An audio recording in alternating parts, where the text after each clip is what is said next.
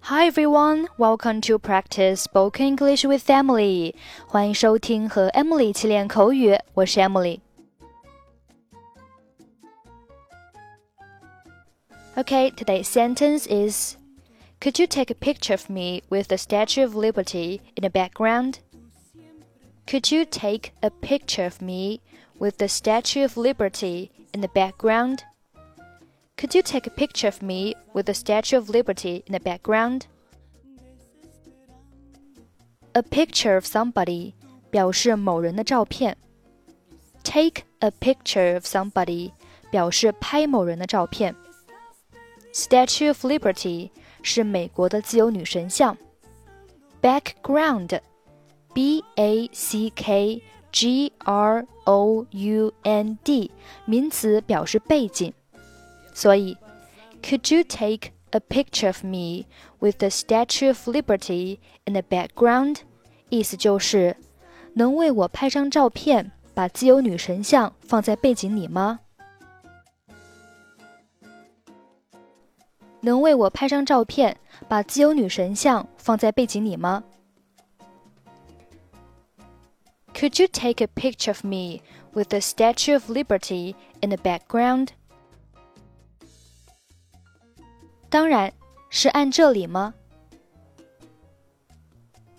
Sure. Do I press here? 是的，您需要按住这个按钮。让照相机自动调焦，在它聚焦后放开按钮，它就会拍照了。Yes, you need to hold the button down and allow the camera to autofocus. After it focuses, release the button and it will take the picture. 好的，您准备好了吗？Okay, are you ready? 还没有，您能站得近一点吗？请给我拍张腰部以上的照片，那样我在照片上就不会看着很小了。 Not yet.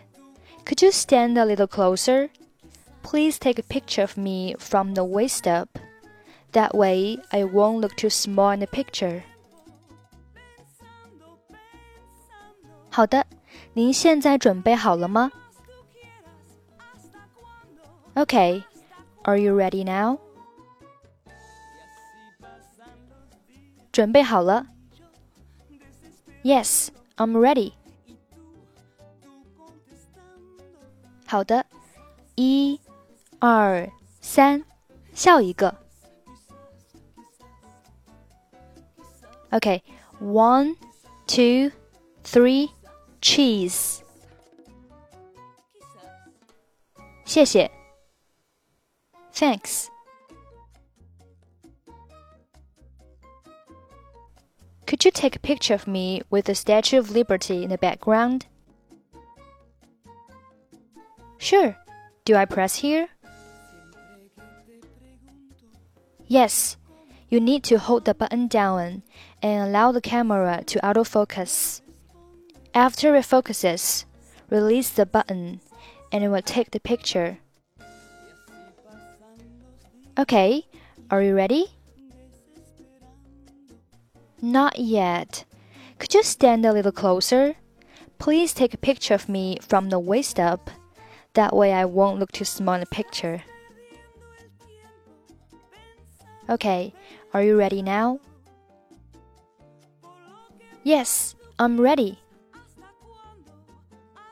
Okay, one, two, three. Cheese. Thanks.